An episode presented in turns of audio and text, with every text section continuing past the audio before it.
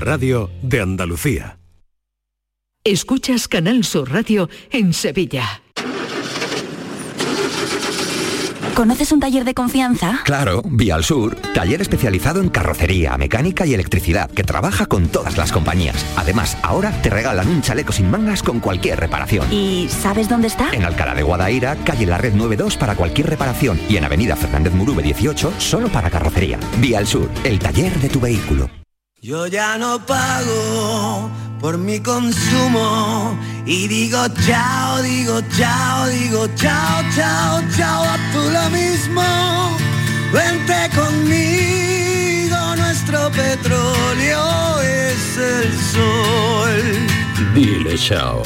Bienvenido al autoconsumo. Dimarsa.es. Las furgonetas Mercedes-Benz están fabricadas para darlo todo.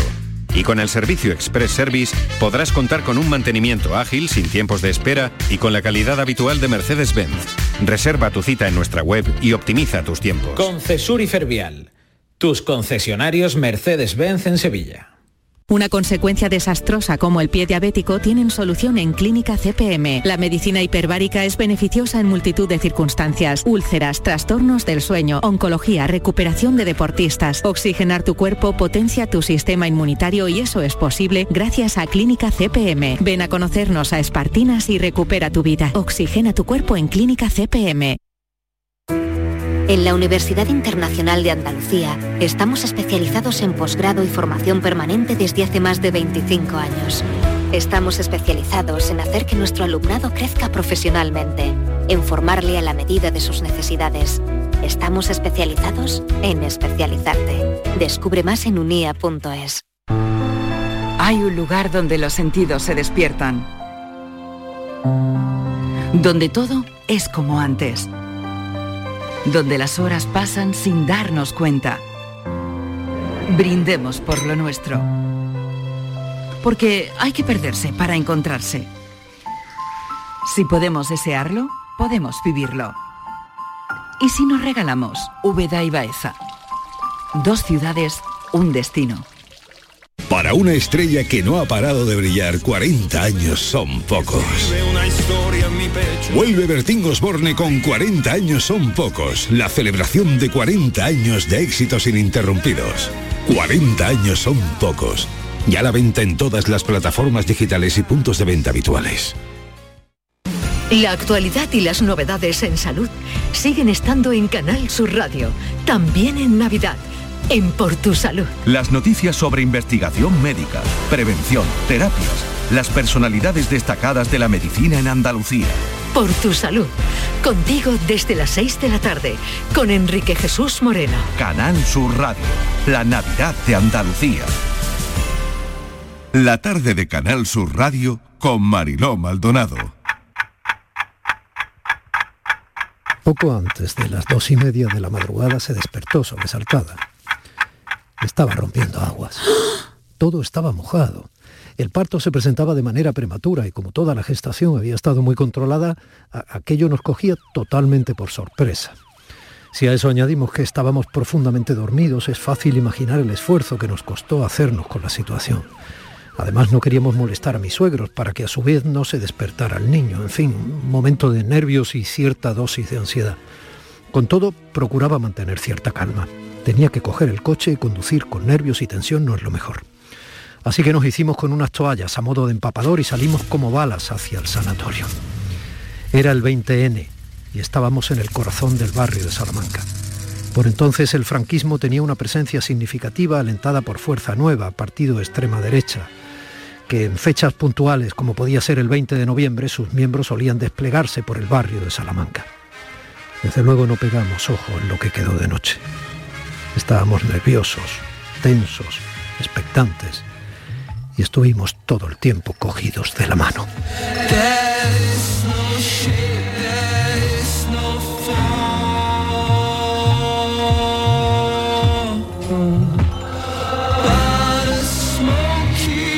Gracias a mi compañero Domi del Postigo que ha puesto voz a esta narración que acaban de oír de Luis Vega Luna, robado es su libro.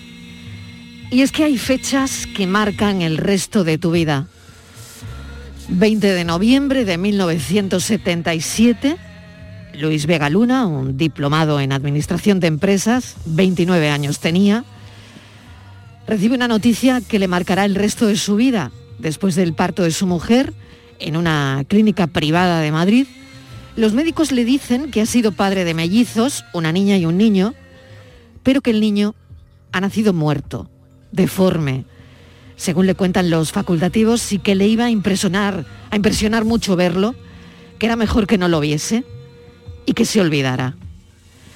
27 de enero de 2011, Luis Vega Luna, prejubilado, de 62 años, comienza a buscar a ese hijo, con el convencimiento de que nunca murió, a la vista de una serie de indicios y de algunos interrogantes que ninguna administración, ni la judicial, ni la sanitaria, le ha podido aclarar a día de hoy.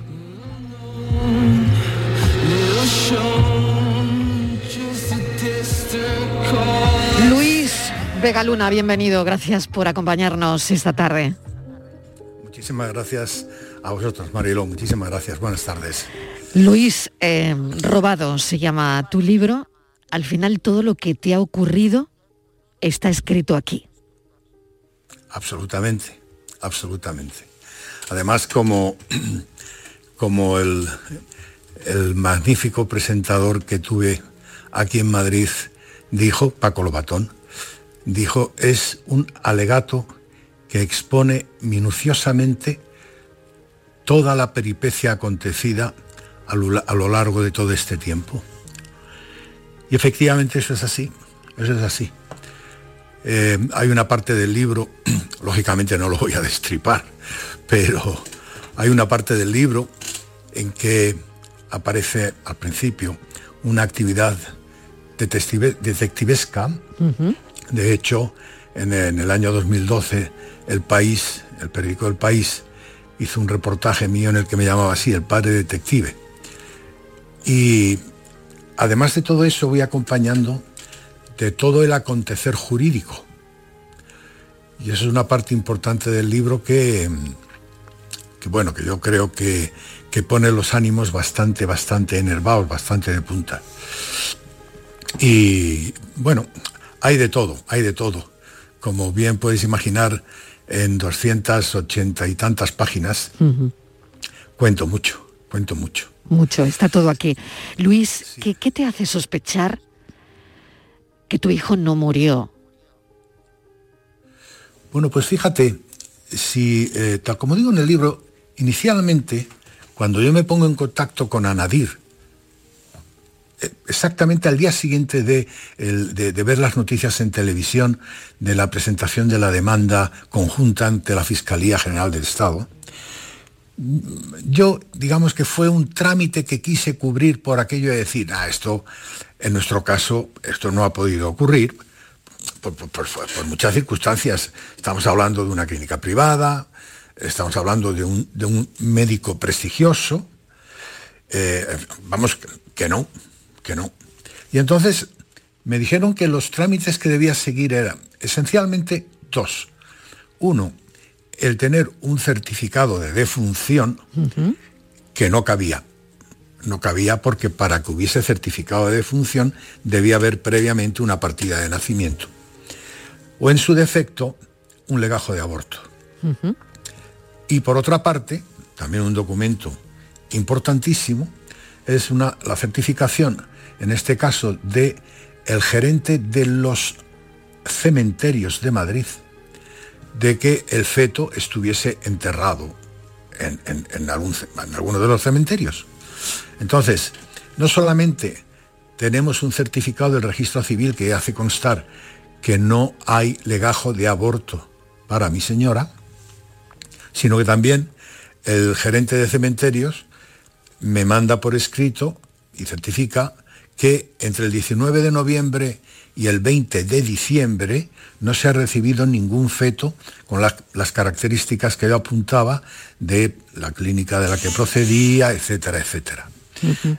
Entonces, esos eran elementos más que suficientes pues, para decir, si no está enterrado es que no ha muerto. Claro, porque era un embarazo de ocho meses. Se supone que el legajo de aborto de una mujer que da a luz eh, a los ocho meses debería estar registrado. Sin duda, sin duda. Es más, digamos que pudiera haberse dado la circunstancia de que, viniendo, de que siendo un, un, parto doble, la niña venía bien y el niño, pues no, el niño no viene bien y se muere. Entonces, de igual manera que se hace una partida de nacimiento por la niña, si se hace una partida de función o una declaración de feto. Pero el feto eh, se le determina a partir de determinadas semanas. ¿Entiendes? Entonces, es una criatura que ha nacido y que ha nacido muerta, pero tiene su registro civil igualmente. Digamos, digámoslo en otras palabras, el concepto no nacido no es un concepto jurídico eh, que, exista en el registro civil.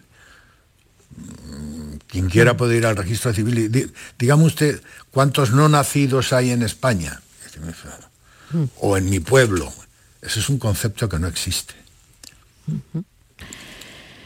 A partir de ahí, eh, ¿qué ocurre, Luis?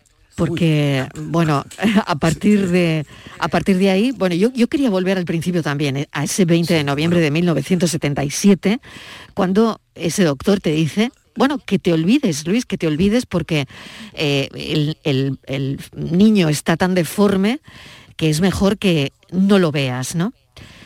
Claro, ¿cuántas veces has, has, pensado en ese momento, ¿no? El momento en el que, bueno, una persona de 29 años hace lo que, lo que la experiencia le indica, ¿no? Y confía eh, ciegamente en el doctor que, que le da esa indicación, ¿no? Es que no solo es la confianza, es el sentido de autoridad. Claro. Es que yo estoy delante de lo que para mí significa la autoridad médica. Es que eh, es, el médico que, ha traído al mundo pues, a esas personas. Es el médico que para traer al mundo a esas personas ha mandado a mi mujer a, una habitación eh, con una operación que entonces era, estaba considerada como una operación de riesgo.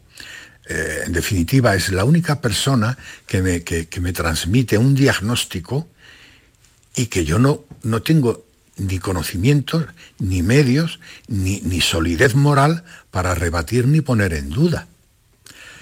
Y lógicamente, dices bien, con 29 años, hombre, en el año 77 con 29 años nos comíamos el mundo, mm. bien es cierto, pero a pesar de eso, pues teníamos nuestros temores y yo tengo que reconocer que yo he sido una persona extraordinariamente, extraordinariamente temerosa de las situaciones así. Es decir, yo además me, ponía muy nervioso, muy nervioso. Y, como dentro de todo lo, que abarca tu pregunta en, toda su extensión, eh, tú imagínate lo que es estar en la sala de espera de quirófano, aparece una enfermera que te dice, eh, óigame, que vienen dos, ¿cuál es el, cuál es el eh, grupo sanguíneo de su señora? Y en ese momento que te dice que vienen dos, bueno, a mí se me abre el cielo. Es que, que, que, es un tener dos hijos. Claro, claro. Y, y, eso me transporta, me transporta. Y, ya, pues mire, la respuesta que le di es, mire usted, señorita, yo, ¿qué, le voy a decir? Si yo en este momento no sé ni cómo me llamo. Mm. Bueno, bueno, pues no se preocupe. Y transcurrida poco más o menos media hora, aparecen el, el doctor que le hizo la cesárea acompañado del neonatólogo y viene y dice, bueno, padre feliz, tal, ya sabes que vienen dos, una niña y un niño. La niña pesa dos kilos 700 y el niño dos kilos y medio, eh, pero el niño viene muerto. En ese momento en que tú estás tan arriba, tan arriba, el golpetazo que te pegas es monumental. A eso ya te añaden, bueno, la niña viene bien, pero ahora el doctor te contará. Es decir, ya hay un pero. Y ya te vuelve a añadir, mira, el niño, el niño presenta muy mal aspecto. El, niño viene francamente mal, ¿eh? ¿eh? tú, eres, tú eres muy impresionable y chico, te vas a llevar, te vas a llevar una impresión tremenda, ¿verdad, doctor? Se preguntaban entre ellos, ¿verdad? Y, y claro, y tú automáticamente dices, ¿Usted qué me aconseja? No, si tú quieres verlo, yo digo que lo arreglen, lo preparen y lo ves, pero chico, yo no te lo aconsejo. pues si usted me aconseja que no lo vea, yo no lo veo. Mire, pues mira, es lo mejor que haces. Lo damos por no nacido y nada más. Y además, no se lo digas a tu mujer. Y le dije, no, no, por favor, eso de decírselo a mi mujer me ocupo yo. Y pues nada, no te preocupes, que nosotros nos ocupamos de todo. Y esa frase, esa frase es la que me ha dejado a mí verdaderamente marcado, porque, porque yo me decía, yo primero creía, creía ese hombre, pero lo creí a pies juntillas. Y segundo, en ese momento es que se lo agradecí infinitamente. Yo estaba en un estado de ánimo que yo no sabía qué atender a mi mujer, sabiendo que tenía un hijo muerto, a mi hija que tenían que hacerle pruebas. Había pasado de una situación de, mm, digamos, de estar absolutamente encantado con la vida y con todo lo que iba ocurriendo, a verme bastante hundido. Y aquella frase de no te preocupes, nosotros nos ocupamos de todo, me resultaba tremendamente sedante. Sí, por un lado, mantener el estado de preocupación, que tú lo dices perfectamente en tu libro, Luis, por un lado, querían mantener tu estado de preocupación y por otro lado, querían demostrarte que no te preocuparas, que lo arreglaban ellos y que este era un asunto para olvidar. Exacto, exacto. Es crear un escenario. Exacto. Es la impresión, es la impresión. La impresión es que desde que entras al hospital parece que desde que tu mujer eh, da a luz, o la impresión es que se crea un escenario. Exacto. Esa es la impresión, esa es la impresión. Bueno, la intención es estar así durante X días, eh, hasta que, bueno, de alguna manera eh, la situación va tomando cuerpo, a la niña la tienen haciendo pruebas eh, para, que para que entendáis o entiendas, eh, eh, se ingresa el día 20 y se da de alta a mi mujer el día 28. Es decir, no son cuatro, tres días ni cinco, día 28. Y el mismo día 28 por la mañana, justo después de haber venido el ginecólogo a decir que te vas a tu casa, ven que te, te quito los puntos, que te vas a tu casa, al ratito vino el neonatólogo y dijo, oye, que la niña está todo bien y se puede, os la podéis llevar a casa. Mm, qué coincidencia. Ya nos podíamos ir todos a casa, pero mientras tanto, hasta el día anterior a la niña le habían estado haciendo pruebas. Pruebas que yo no tengo ningún, ninguna documentación de cuáles fueron esas pruebas, ni un solo documento, ni un solo papel de, mire, le hemos hecho pues una radiografía, yo qué sé, cualquier cosa. No, no tengo absolutamente nada. Y para colmo además es de la, única documentación que he perdido de entonces. Un recibo de 40.000 pesetas que le pagué al médico, al neonatólogo. Eso sí es. Por la atención, ¿no? Por el parto, eh, digamos. Por, no, no, por las pruebas. Por las por pruebas. las pruebas que le hicieron a la niña. lo que es todo el proceso de parto, yo lo hacía privado por una, por una sociedad médica. Y entonces digamos que pagar, pagar, yo no tuve que pagar nada. Pero sí tuvimos eh, estas cosas que son fortuitas, hay que reconocer que es fortuito. Eh, mi mujer le gusta guardar muchas cosas, eh, guardar recuerdos de los niños y todo eso, pues sí, que a mí me parece maravilloso. Y tuvo, tuvo la, la célebre ocurrencia de guardar la fichita de la habitación en la que estuvo. La guardamos. Y, nos ha hecho falta cuando presentamos la, cuando nos adherimos a la, demanda esta general que se presentó en la Fiscalía General, pues eh, nos, vino muy bien, porque cuando se judicializó todo, todo el caso, la primera medida que, tocó que, hizo el fiscal, el que nos, el que nos correspondía por el, por el, por el juzgado, pues el hombre en vez de llamar y ampliar testimonio, que hubiese sido lo razonable, no, él emite un, él emite un, informe al juez diciéndole, entre otras cosas, que, bueno, lo que habría es que ver si realmente esa mujer llegó a estar en ese sanatorio. Bueno, vamos al... Esto es lo que ocurre en 1977. Si te parece, Luis, vamos al año 2011. Eh, vamos a, a ese trabajo de investigación que realizas. Año 2011, tienes una lista, contratas a una detective que te facilita un listado de varones nacidos en Madrid el 20 de noviembre de 1977.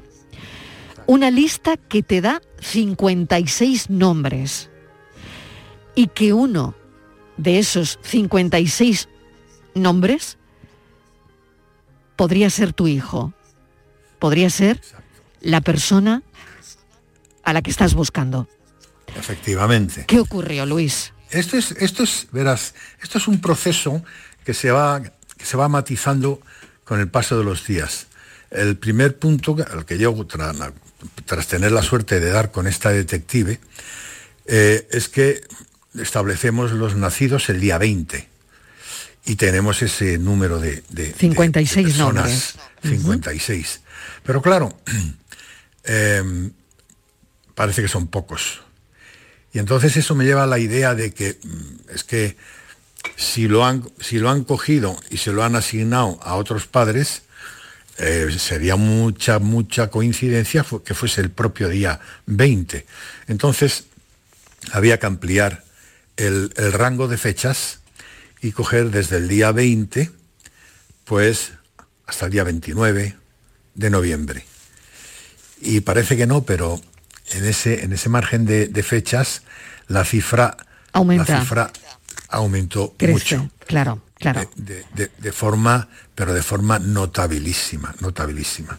Y aquello fue lo que me hizo empezar a, a establecer, primero andar un poco, eh, digamos las cosas como son, como pollo sin cabeza. Es decir, eh, yo tengo una lista de personas y lo que hago es que con la detective hay que localizar de qué manera me puedo poner en contacto con ellos. Y en definitiva, cuando tenía ya mayor rango de, de- datos, yo vine a ponerme en contacto con entre 60 y 70 personas. Esto es llamada por teléfono directo eh, pidiendo información de la madre. Y en muchos casos tuve la suerte de hablar directamente con la madre. Hubo algún caso eh, que fue visita personal y que coincidió que fue el padre. Y sobre esto tengo que decir que, que recibí de todo el mundo, hubo una señora que bueno, pero de todo el mundo recibí un trato exquisito, la mayor de las comprensiones, eh, dispuestos a ayudar, me dieron toda la información eh, y claro, mi respuesta era, oiga, si con lo que está, me está usted diciendo, ¿cómo voy a poner en duda eh, eh, que, que- que no sea su hijo? Por supuesto. Y bueno, me ha apuntado como una señora, bueno, una, una señora que, que me dijo él, usted es que tenía que haber, tenía que haber visto a su hijo. Digo, sí señora, tiene usted razón. Tenía 29 años. Ahora, transcurridos 33 años, Claro. con otra perspectiva, Claro. Eh, Y sabiendo lo que eso sé. Es fácil de Claro, decir. claro, Exacto. claro. Y, y- y eso mismo me lo, he, me lo he dicho yo a mí mismo. Dios mío, ¿por qué no se me ocurriría haberlo visto? Y lo que es peor es que he tenido momentos en que he dicho, ¿y qué pensará mi mujer? Es que no le pasará por la cabeza de- decir, pero puñetero, es que, ¿por qué no se te ocurrió decir, sí quiero verlo? Afortunadamente no me lo ha, no me lo ha reprochado nunca. Pues hace bien, hace bien Luis, porque no Sí, es un reproche, no es un reproche en, en ningún caso, en ningún caso, y creo que lo has contado muy bien, el cómo se siente una persona con 29 años rodeado y, bueno, presuntamente con un escenario, ¿no? Donde, bueno, pues tú no tienes ni idea, estás abrumado y no tienes ni idea de lo que está ocurriendo, ¿no? Em, bueno, eh, eh, volviendo al 2011, eh, se acota el número de personas, se va acotando el número de personas que podrían ser tu hijo, ¿no? ¿Y, y qué ocurre? Quedan unos 19 nombres al final, ¿no? Sí, en realidad vienen a quedar, sí, bien- que- quedan eh, 13, nu- 13 nombres. 13 nombres. Y los 13 nombres, 13, sí. Y los yo eso los paso a la policía. Sí. Y entre ellos hay uno, hay uno que, que, digamos, me reservo, eh, los paso a la policía, eh, perdón, los paso al, juez, al juzgado. Y, el juzgado que le había combinado la Audiencia Provincial de Madrid, le había combinado a que hiciese e a que continuara investigando, pues lo que hizo fue mandarlos a la policía y decirles que investigaran todos esos casos, recurriendo incluso a la práctica de pruebas de ADN si fuera el caso. Y la policía lo devolvió diciendo, oiga usted, mire, es que no parece razonable cómo podemos llegar a una casa y decir, pom, pom, mire, soy la policía que vengo porque usted seguramente eh, su padre no es su padre. Eh, claro, cuando, cuando a mí la, la, inspectora jefe me dijo aquello, yo mm, me quedé sin palabras. Eh, la, la, única interjección que pude, que pude exclamar la hice en la calle fuera del complejo policial, porque eso era verdaderamente, mm, me tomaban el pelo. Es decir, es tomarme el pelo. O sea, que la policía vaya, oiga usted que soy la policía y que venga a preguntarle porque eh, esa pregunta, eso es de lo más improcedente. Es de lo más improcedente. Primero, al chico no hay que preguntarle nada. A quien hay que ir a preguntarle es a la madre. Oiga usted, la, ¿usted dio a luz? ¿Dónde? ¿Cómo? ¿Cuándo? Sin más. E incluso pues te vas a la clínica y en la clínica pues pides documentos que si te dicen que no los hay, pues denuncias a la clínica por no facilitarte el libro de admisión, algo tan simple y además que es de cuyo mantenimiento es de obligado cumplimiento, es ley. Es una ley que se promulgó en el año 76 que obliga a todos los establecimientos penitenciarios a mantener una serie de registros entre los que consta el libro de admisión y altas libro eh, de control de quirófanos, libro de control de partos, etcétera, etcétera. Y todo eso permitiría hacer un, trazo, seguir el trazo de, muchísimas cosas. Bueno, pues de esos 13 números, de esos 13, ¿Nombres? esas 13 criaturas, esos 13 nombres, pues al final me lo devuelven diciendo que no se hace esa, que no se hace esa investigación y lo recurrimos y la audiencia provincial aquí maravilla de las maravillas, viene y dice que, es que yo he cambiado el curso de la intención, que es que yo pretendo hacer una reunión familiar. Vamos, el fiscal en cuestión se pensaba que esto es como la novela de Amarrosa, eso de madre, hijo, tal. No, vale, no, por Dios. Aquí la intención es la única, es dar con esa criatura que en algún momento de su vida va a saber que sus padres no son sus padres, bueno, pues que sepa que sus padres de verdad no lo abandonaron nunca. Esa es la única pretensión y que hasta ahora, a partir de dar esos trece nombres que estaban basados en madres que habían dado a luz con cerca entre treinta y tantos y cuarenta años, que en aquella época se reconocía como primíparas viejas. Exacto, añosas, claro. Exactamente. Madres eh, añosas. Exacto. Entonces, eh, no encajaba mucho y parecía razonable, pues eh, seguro que algunas lo fueron, pues dieron a luz y sin problemas y, y todo la mar de bien. Pero, pues no sería extraño que en alguna de ellas fuera el caso. Y yo me reservé uno, que fui a pedir la, un certificado de la partida de nacimiento literal, la literal. Y eh, es sorpresa, es una partida de nacimiento que está presentada, está hecha y presentada por el padre. Hombre, ¿qué padre se equivoca al poner su apellido? Me parece a mí que es bastante difícil, ¿eh?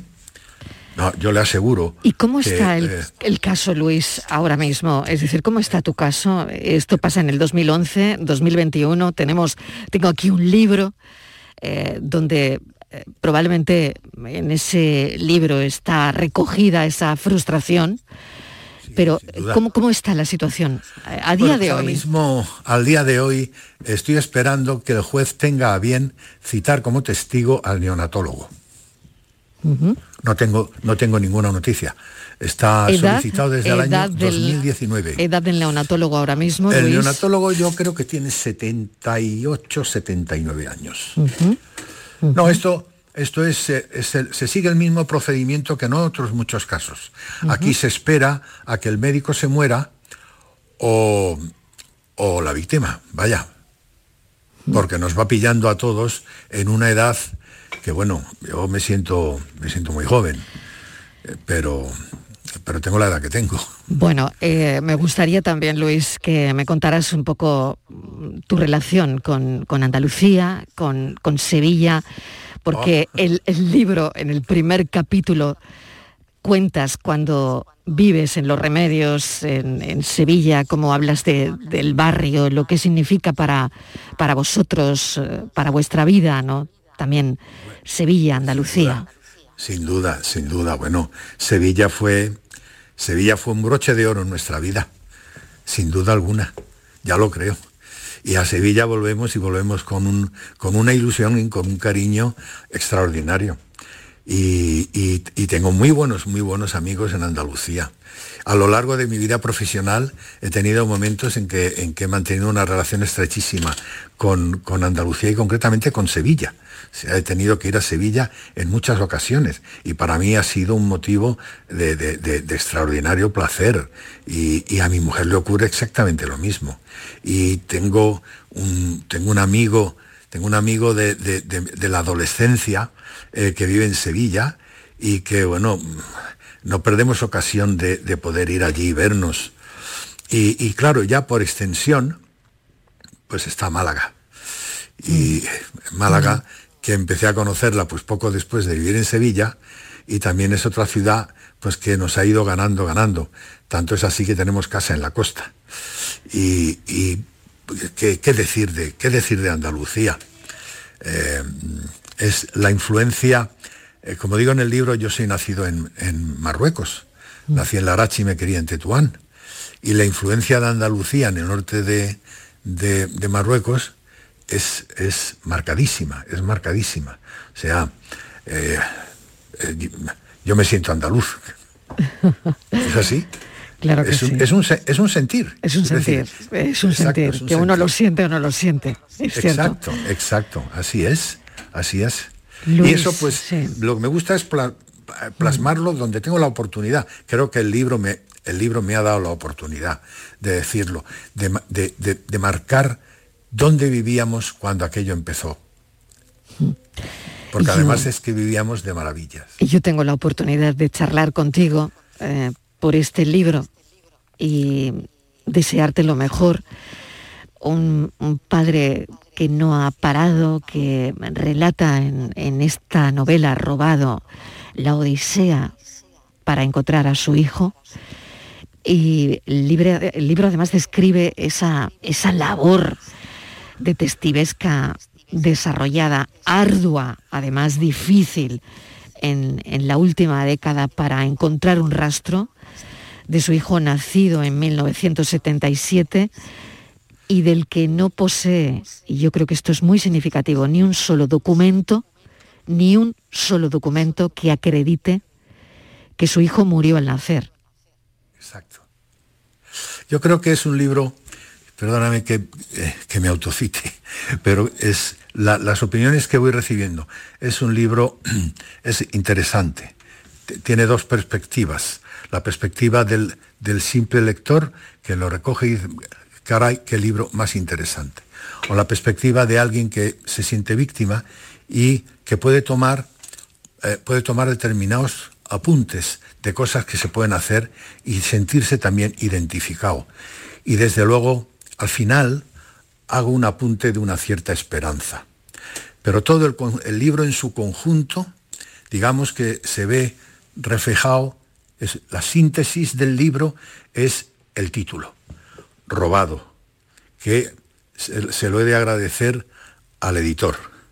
Es el- la persona brillante que, que ha, querido recoger el todo del libro con el título y la imagen de la portada, que son, me parece que son ah, absolutamente ex- explicativas. Y, y- y yo a él se lo agradezco mucho.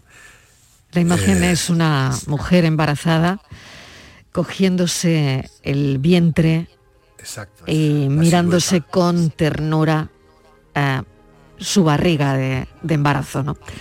Exacto. Luis Vegaluna, mil gracias por habernos acompañado y te voy a desear mucha suerte y ante cualquier novedad solo sabes que, que tienes que, que llamar para que nos pongamos en contacto con, contigo y volvamos a hablar. Suerte. Soy yo quien, Muchas gracias. Soy yo quien os da las gracias de verdad por vuestra atención y por recibirme. Gracias. Gracias, muchas Cuídate gracias. mucho, Luis. Un saludo. Adiós. Hasta pronto. Adiós.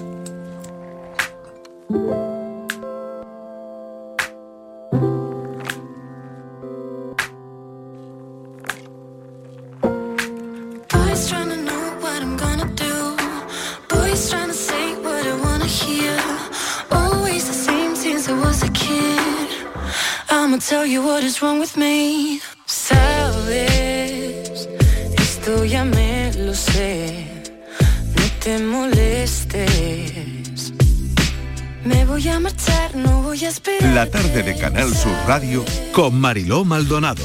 También en nuestra app y en canalsur.es. Con Social Energy, di no a la subida de la luz y ahorra hasta un 70% en tu factura con nuestras soluciones fotovoltaicas. Además, llévate un termo eléctrico con tu instalación. Aprovecha las subvenciones de Andalucía y pide cita al 955 44 11 11 o en socialenergy.es. Solo primeras marcas y hasta 25 años de garantía. La revolución solar es Social Energy.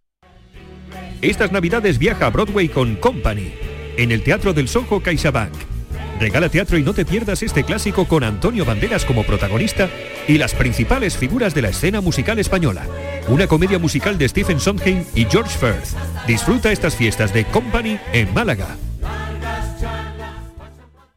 ¿Te imaginas que este año la suerte nos sonriera? Pues este miércoles es el día de la lotería. Imagínatelo y piensa qué harías si te tocara la lotería. En Canal Sur Radio queremos convocar a la suerte y solo nos faltas tú, nuestro verdadero talismán. Vive este miércoles el sorteo de la Lotería de Navidad desde las ocho y media en la mañana de Andalucía con Jesús Vigorra. Canal Sur Radio, la Navidad de Andalucía, con el patrocinio de Mariscos Apolo.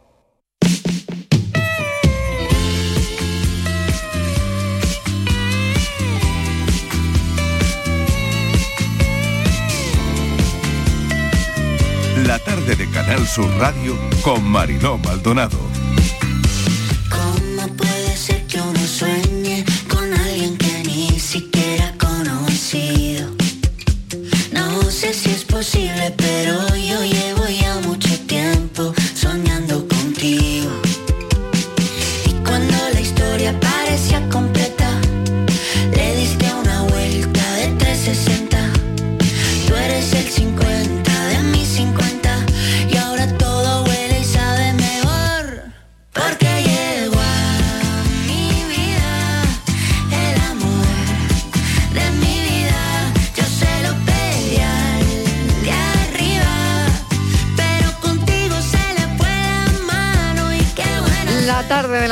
Borja Rodríguez que vuelve de nuevo. Borja, ¿qué tal? Hola, ¿qué tal? De Hola, hola, nuevo. hola de nuevo. Estíbaliz Martínez que está también preparada para ir lanzando, disparando Sí, señora, las noticias que tenemos relativas a sexología, que es lo que nos toca Lo ahora nos con toca, Borja Rodríguez. y amor. Claro, en esto que llamamos la tarde del amor.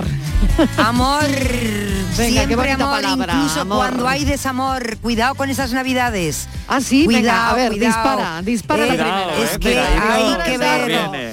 Dispara el dardo envenenado. Siempre, siempre Venga. se habla mucho del verano, de cuando estamos de vacaciones, que mm, cuando volvemos pues los divorcios aumentan, las relaciones pues algunas se fracturan, pero ojito con las navidades, porque en las navidades también pueden afectar a la relación de, de pareja, Borja, porque hay compromisos que tenemos que, que cumplir con unos y con otros y a veces las, relaciones de pareja pues no lo entiende porque igual uno tiene más compromisos que el otro. Hay muchísimas cosas, quizá eh, nos falta comunicación, así que Borja, estrategias para fortalecer las relaciones en esta época tan bonita pero a la vez tan complicada. Claro, o sea que estáis diciendo que la Navidad va a afectar a nuestra relación de pareja sí o sí. Sí o Puede, sí. claro. Sí o sí, Sí o sí. En, en cualquier caso. En cualquier eh, caso. Y en cualquier momento de la Navidad. Totalmente, porque además... 24 por la mañana, o a mediodía, o por la noche, o el 25. O el 22 o el porque tenemos 31. una comida, o el 31, bueno, nos toca el gordo, entonces todo está arreglado, Bien, bien, pero... O sea que la Navidad puede afectar la relación de pareja. Sí, porque Venga, además- ¿cómo lo arreglamos? ¿Cómo lo resolvemos? Como diría Vanessa Martín.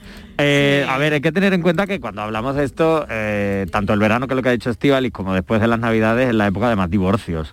Entonces esto tiene que ver sobre todo aparte de la comunicación que, le ha dicho, que ha dicho Steve, que es la base para solucionarlo y para gestionarlo, es porque tanto el verano y las vacaciones como las navidades hay un trastorno importante de las rutinas de la Sí. pareja. Entonces, cuando esa rutina que tenemos tú y yo muy bien instalada y muy bien organizada, de pronto se va por los aires, aunque sea porque estamos de comida, porque estamos de fiesta, o estamos tal, aunque el motivo pueda aparentemente ser muy alegre y muy feliz, eso trastoca esa rutina. Sí. Y hay muchas personas que no les gusta que le toquen su rutina. Ya. Y hay muchas parejas. Claro, que somos un poco, ¿no? A poquito- esta hora hago esto, ya. Claro, y ahora hay que organizar cosas y hay que coordinar, pues yo si hay soy hijos caótica, de por medio verdad, y no yo, yo soy qué. caótica, a mí me viene bien esto porque no. Para mí los horarios no. Comunicación. Es que no hay otra clave. Comunicación. Hay que sentarse, ¿Tú hay eres que muy de horarios, Martínez? ¿A qué te refieres? ¿Horarios? No sé, ¿Qué tipo de horarios? Pues yo qué sé, va a esta soy hora hago disciplinada. esto, soy a sí, esta hora soy hago lo bastante, otro, sí, soy bastante sí, ¿no? disciplinada para eso. Sí Ah, tengo, tengo una bien. rutina. También cuando me salto la rutina soy caótica. No paso de un extremo al otro, pero por norma para llevar una vida más o menos y querer hacer todo lo que me planteo Sí. y planifico, tengo que ser que medianamente, planificar, sí, ¿no? tengo que ser medianamente Pero claro, ordenada. si alguien te altera lo más mínimo Ya ese plan, Con ya- lo cual, Ya efectivamente, liado. Claro. me- eso me molesta bastante. Ya, vale, vale. Entonces, yo, por, ejemplo, ahí, como decía mi madre, por ahí arde el puro. por ahí arde el puro, claro. Porque yo, por ejemplo, eh, a mí me llegó a pasar en una relación que tuve, eh, pues tengo una, una cena de Navidad o una comida, mm, ah, pues bien, y cuando va llegando la fecha, las Sí. caras van cambiando. Sí. ¿Sabes? Sí. Y entonces tú, claro, tú lo detectas. Y dices, Sí. pues, ¿qué pasa? Pues, pues nada, pues sí o tal. Y hombre, pero es que eh, siempre hay un argumento. Pues cómo está la cosa con el COVID, o con el frío que hace, o mm, cómo vas a ir a cenar si va fulanito, fulanita con lo mal que os lleváis. Siempre hay un porqué, ¿no? Un porqué para que no vayas. Es un porqué para que no vayas. Y entonces dices, pero bueno, si esto ya lo dije hace un 15 días o un mes que Claro, se tiene que estar planificó. superado ya, ¿no? Claro, entonces eh, que la gente a veces cuando al otro le molesta, ¿verdad, Borja? Se lo guarda hasta la víspera. Pero además, pero vamos, la misma mañana te estás vistiendo para la comida, te está diciendo, bueno, y tú... Pero es que eso es un problema, porque primero, A no ver. hay que guardárselo hasta el último día, porque las Punto cosas hay que número. Te, te que acusan, hablar. te acusan, te acusan de que eres egoísta. Es Sí. que solo piensas en ti. ¿Cómo voy a ser egoísta? Sí, pero es Esto que... no es egoísmo. Eso es, bueno, pues que tengo un compromiso. Socializar. Que- Efectivamente. y que el egoísmo sería en todo caso de la otra persona, pero también te Eh, digo una cosa, bien. si hay que intentar medir, pero sobre todo comunicación. O sea, la base de todo esto es comunicarnos. Porque claro, si tú tienes 17 fiestas y yo tengo dos, no porque tú tengas más ni menos, sino porque a lo mejor no me puedes dedicar ni un minuto de tu tiempo. Sí. Entonces eso sí es verdad que a veces puede generar conflictos en general y en Navidad más. Pero es que además las Navidades, el fin de año y tal, es como la, bueno, que lo hacemos yo creo que casi todas las personas, las fechas de reflexión, de repaso del año, de cómo estamos, y obviamente esa evaluación, o por esa evaluación, mejor dicho, también va a pasar la pareja. Claro, y luego- Y eso a veces la evaluación se suspende. Ay, Y, claro, que hay una evaluación. Ahora que vienen Claro, las notas la- de los niños. La de la relación también vienen las notas ahora. vienen las notas de la Claro, relación Claro, también. Vale, esa vale, es la vale. cosa. Entonces, Vale. yo siempre digo lo mismo. Es que hay que hablar. Para esto te tienes que comunicar, tienes que buscar un hueco eh, para poder dialogar, para poder hablar. Hay que intentar, a poderte salir, entrar y tal las vacaciones, hay que intentar pasar algo de tiempo juntos. Para poder hablar, para poder comentar, para dentro de esa reflexión, si es que hay algo de reflexionar, pues poder transmitírselo a tu pareja, decir, oye, Claro. pues he pensado esto, he sentido esto, me ha pasado tal, ¿cómo lo ves tú? Porque creo que es importante también esos momentos de reflexión en Y claro, pareja. y luego eh, siempre hay quizá una familia, uno de los dos siempre tiene una familia, pues que igual hay más reuniones, o una familia que es más divertida, la otra pues es más seria, se, se celebran las navidades de maneras diferentes, y siempre hay, "Puf, ahora otra vez, a casa de tus padres, ahora con tu hermana, ahora no sé cuántos, pues ya fuimos el año pasado, pues mira, pues que en tu casa estado dos veces y en la mía tres o dos, también eso es un conflicto.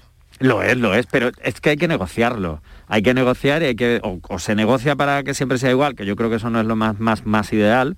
O por ejemplo, yo que sé, mis hermanos, por ejemplo, un año cenan el 24, por ejemplo, en mi casa, y, o sea, en casa de mis padres, y el 25 en casa de eh, sus suegros, digamos. Y al año siguiente cenan el 24 en casa de su suegro y el 25 comen con nosotros. Es decir, todo se va negociando y además lo tienen instaurado, instaurado así desde hace mil Sí, millones de años, que están sí. juntos. Y eso es una manera de negociar. Y yo creo que las negociaciones en este tipo de fechas son muy importantes, porque es eso, hay familias a lo mejor que viven más lejos, familias que se ven menos, Sí. y a lo mejor a veces hay que ceder un poco y decir, oye, es que entiendo que tú, tu familia vive en Tupuctú y para ir a verlos no vas a ir un día, pues a lo mejor tengo Claro. que pasar las navidades más días allí. Es que también cada pareja en esa circunstancia. Vale, y la pareja mm, que se va cada uno con su familia. También parejas que se van a cada cual con su familia. Esa es, buena- esa es una buena solución, yo Es- creo, yo ¿no? creo que también es buena Es muy solución. buena solución. Y además creo que es Eh, algo... eh, claro, yo conozco a gente que lo hace. Sí, sí, es sí. decir, que, que, ella se va con su familia. Sí, y yo también una conozco. relación ya de 10, 15 años, Claro. pero ella se va con su familia y él con la Pero suya. es, con la es una, algo no- que es- yo creo que no hay discusión, No. es otro código de la Claro, pareja. es que es lo que hablamos Han- antes. Han, tomado esa decisión, Exacto, ¿no? han Estíbaliz? negociado y Sí, es una- se está instaurando, yo creo que entre las parejas más jóvenes, antiguamente y en mi época, era ahora todos con unos, ahora todos con otros, todos así en manada, íbamos a un lado todos juntos, pero ahora yo creo que no. Yo creo que el concepto de la Navidad lo tienen asumido como, ¿y qué es, no? Para pasarlo en familia, entonces yo quiero, porque siempre lo he pasado con mi familia y tú con la tuya, estamos todo el año juntos y no pasa absolutamente nada. Son noches muy, muy especiales. Oye, yo tengo a mis padres, tú tienes a los tuyos y cada uno cena con sus padres. Y yo creo que la gente ahora mismo, las, las parejas jóvenes, lo están haciendo así y creo que es un acierto. Son otro tipo de negociaciones. Y es verdad que son parejas jóvenes, estoy de acuerdo, ser. Luis. Eh, em, em, Estíbaliz, sí, sí, suelen de acuerdo. serlo, sí. serlo. Porque, hombre, una, ya gente mayor, en mi época, pues es que, o mi madre, por ejemplo, decirle eso, me da la cabeza de mi madre, mi madre solo lo entiende. No, Hay tus sobrinas, por ejemplo, Sí, que eh, sí. ellas cenan con nosotros y el marido cena con no sé quién. Y luego tienen, incluso yo tengo una sobrina que ya tiene niños y, y a los niños se les dice, ¿con quién quieres cenar? Con, pues yo voy a Ah, cenar sí, con mira, no sé quién. esa es otra historia. Sí. Esa es otra historia, ¿no? Pero lo llevan muy bien. Claro, la pareja que yo conozco no, no tiene hijos. Sí, pero Claro. yo sí, yo mi Pero, sobrina, tengo una claro, que tiene niños. Claro, cuando hay hijos, eh, se hace de la misma manera. Es más difícil. Porque claro, porque rompes ya Claro, ya es tu, el co- tu núcleo, de alguna manera, Entonces ¿no? ya ahí yo creo que es mucho más difícil, porque obviamente entiendo que no nos guste romper ese núcleo. No, claro. natural. Entonces ahí sí vamos todos Ahí a rompes una. el núcleo. Claro. Entonces ¿Separas creo- el día 24 y 25? O te separas de los niños, o los niños van contigo, o un niño va contigo y otro no. Estíbaliz, ¿cómo lo hace la pareja que tú conoces? A ver. que es mi sobrina. Pues nada, cuando por ejemplo eh, eh, la niña era más bebé, eh, pues ellos decidieron que estuviera con su madre, porque bueno, la madre, pues mi sobrina, eh, yo qué sé, pues igual tenía eh, más recursos para yo Sí. calmarla si lloraba, no sé qué. Bueno, ellos decidieron, dijeron, no, no, la niña que se quede contigo. Y ahora que es un poquito mayor, pues la niña decide, ah, pues me voy a casa de los abuelitos de papá o me voy con los abuelitos de mamá.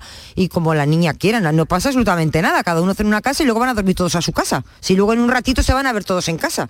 Claro. Hacen la visita en la, en la, em, en la casa que no van a cenar, la niña hace la visita un poquito antes para ver a los abuelos y luego ya cuando llega la cena se va a, a cenar a casa de los otros abuelos y no pasa nada. Y si igual le dice, pues, la, pues la otra cena voy a hacerla contigo, abuelita y tal. Papo, muy bien.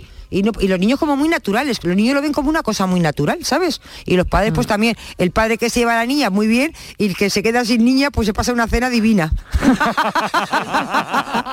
no hay ninguna pelea, no Por quitarse a la niña tres horas o cuatro de encima, vamos, de hecho no te creas que mi sobrina hace ningún esfuerzo por convencerla. Dice, no, no, no, no, no, que se vaya con el padre, con el padre. Dice que, y ya está, dice, si yo la voy a ver dentro de un rato. O sea, que no hace Sí. ningún esfuerzo por convencerla que cene con ella, ¿sabes? Que, que- que- que yo creo que lo hacen muy bien. Es Sí. una forma de...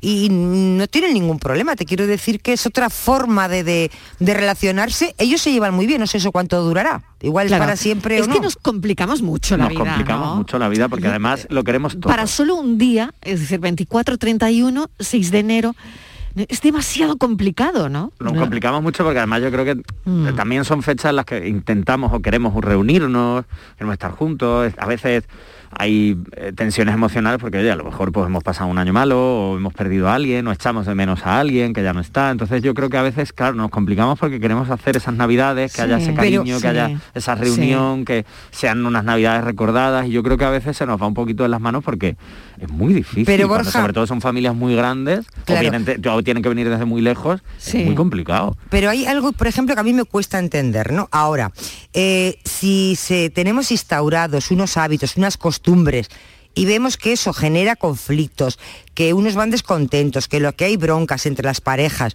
pues es algo que no funciona, porque no ocurre una pareja, ocurren muchas, y son, y todos los años. ¿Cuántas parejas tienen los, todos los años las mismas peleas?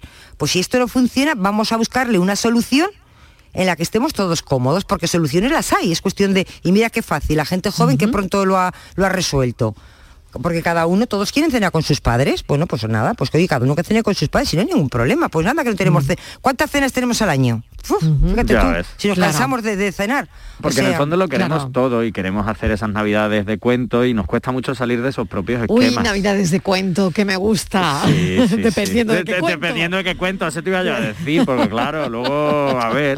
Pero es verdad que lo queremos todo y, y nos cuesta mucho salirnos de los esquemas que tenemos como muy metidos en la cabeza de los, con lo que tú decías, Marielo, de los núcleos en Sí, familia, sí, de tal. sí. Bueno. y a veces eso, Tenía- a veces hay que renegociar eso y verlo de otra forma, porque es lo que dice Estivali.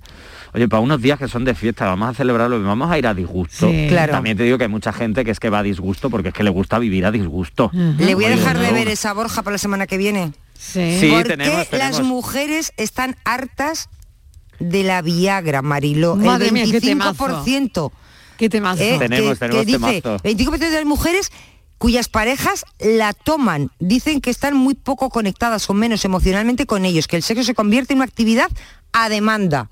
Y que eso no les gusta, que están hartas de, la, de la Viagra. Y además son estudios sea, que se han hecho en varios países, estudios universitarios y encuestas serias y los resultados son bastante sorprendentes. Sí, ¿Y esto cuándo lo vamos a hacer? ¿El martes que El viene? martes de la el- semana que viene. el de la Es que semana la que viene? pregunta- ¿Toca? Ah, Hay una bien, pregunta Ya muy buena, no sé si ¿eh? lo haré desde casa con mis padres o desde el Caribe según me toque el gordo. Vale, dependiendo oye, de- según el gordo ya Según el veremos. gordo ya veremos dónde está. Y la pregunta- O sea que martes de la semana que viene repite el titular, querida Sí, pero te voy a dejar una pregunta además. Sí, ¿por qué las mujeres están hartas del Viagra? ¿Eh? Es una, una pregunta. Es una Sí, pregunta. sí, sí. Es Y- interroga- eh, una frase interrogativa, ¿no? Sí, y otra pregunta que dicen Vale. que me parece un horror la pregunta, pero bueno. ¿deberían los hombres tomarse la, la Viagra a discreción y sin avisar? Esto me parece una traición. A discreción y sin avisar. Vale. Eso es una traición. Pues todo eso me lo apunto para la semana que Tenemos viene. temita para la semana que viene. Me lo apunto, Borja. Mil gracias. Gracias, un besote. Gracias, Estíbaliz. Hasta Hasta, mañana. mañana. Pensamos.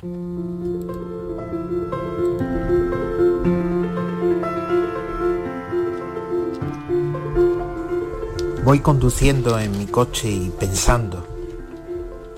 Conduzco mi tomatito segundo y pienso en la cantidad de horas, de kilómetros que he vivido dentro de él.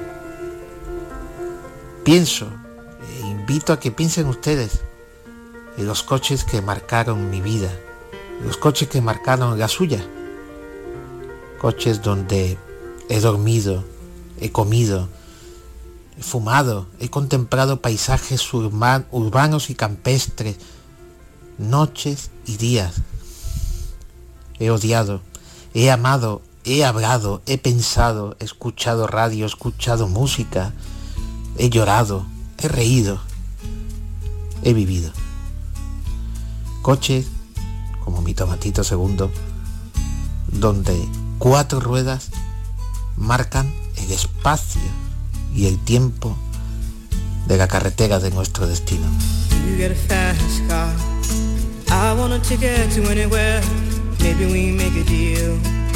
Maybe together we can get somewhere. Any place is better. Starting from zero, got nothing to lose. Maybe we'll make something. Me, myself, I got nothing to prove. Extraordinario el pensamiento de esta tarde que cierra este programa, el de el escritor Jaime Aguilera, pensando en su coche. Seguramente vas en el tuyo y el pensamiento de Jaime Aguilera te haga pensar. Yo voy a coger el mío en breve. El coche es verdad que a veces es para nosotros como nuestra segunda casa, al menos para mí, ¿no? Por todo lo que supone, por los kilómetros, por lo que pensamos cuando estamos conduciendo, porque pasamos también media vida en el coche. Así que hoy ha sido el pensamiento de Jaime Aguilera, el coche. Los días van a ser un poquito más largos a partir de hoy. Hace un par de horas que llegó el invierno, pero hoy es el día más corto.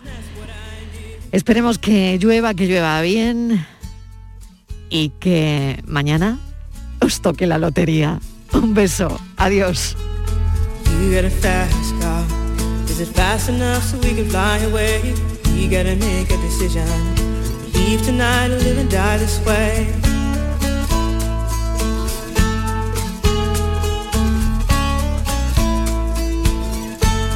I remember when we were driving, driving in your car. Speed so fast, I felt like I was drunk. City lights stay out before us, and your arm felt nice wrapped around my shoulder. And I, I had a feeling that I belonged. I, I had a feeling I could be someone, be someone, be someone.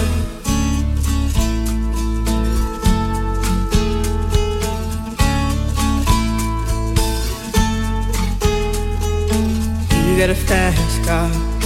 We go cruise and entertain ourselves. Still ain't got a job. Now work in the market as a checkout girl. I know things will get better. You'll find work and I'll get promoted. We'll move out of the shelter.